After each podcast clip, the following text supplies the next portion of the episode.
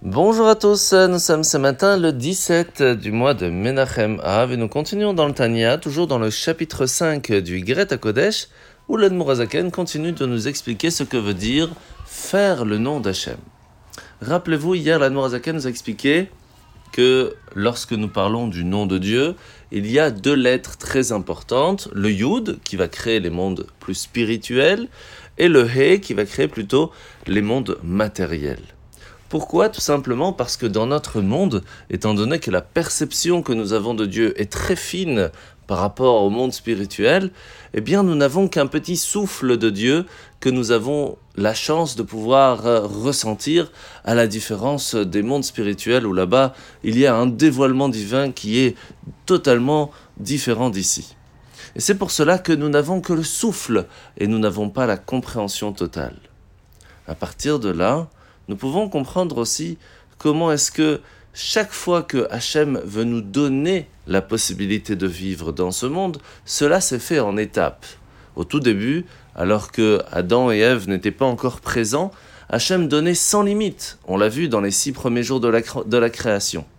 Lorsque Adam et Chava ont été créés, Adam va devoir prier pour que la pluie puisse descendre et les végétaux pousser.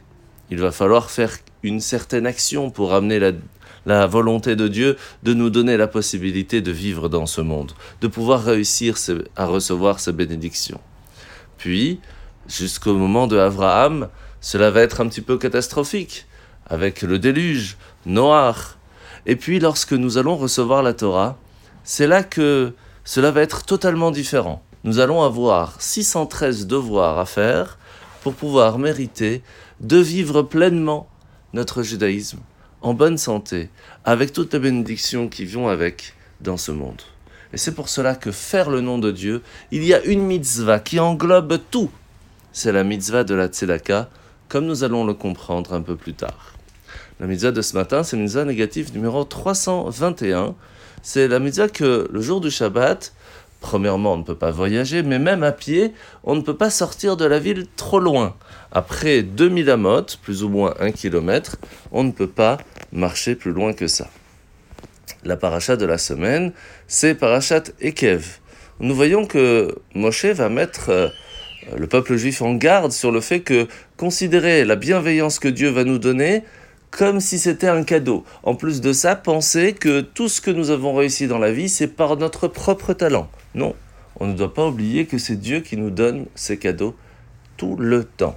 Pourquoi? Parce que, premièrement, en tant qu'enfant vers ses parents, on se doit de se rappeler que, quelles que soient les qualités, les réussites que nous avons réussi à avoir, cela n'est qu'un héritage de nos parents que nous avons réussi, à travers nos efforts, à faire grandir mais tout vient de nos parents, et on ne peut que les remercier pour cela. De la même façon, on doit se rappeler que tout ce que l'on peut réussir dans notre vie, tout nous a été donné de Dieu. Et c'est pour cela qu'il est important de ne pas l'oublier et de le remercier. Bonne journée à tous et à demain.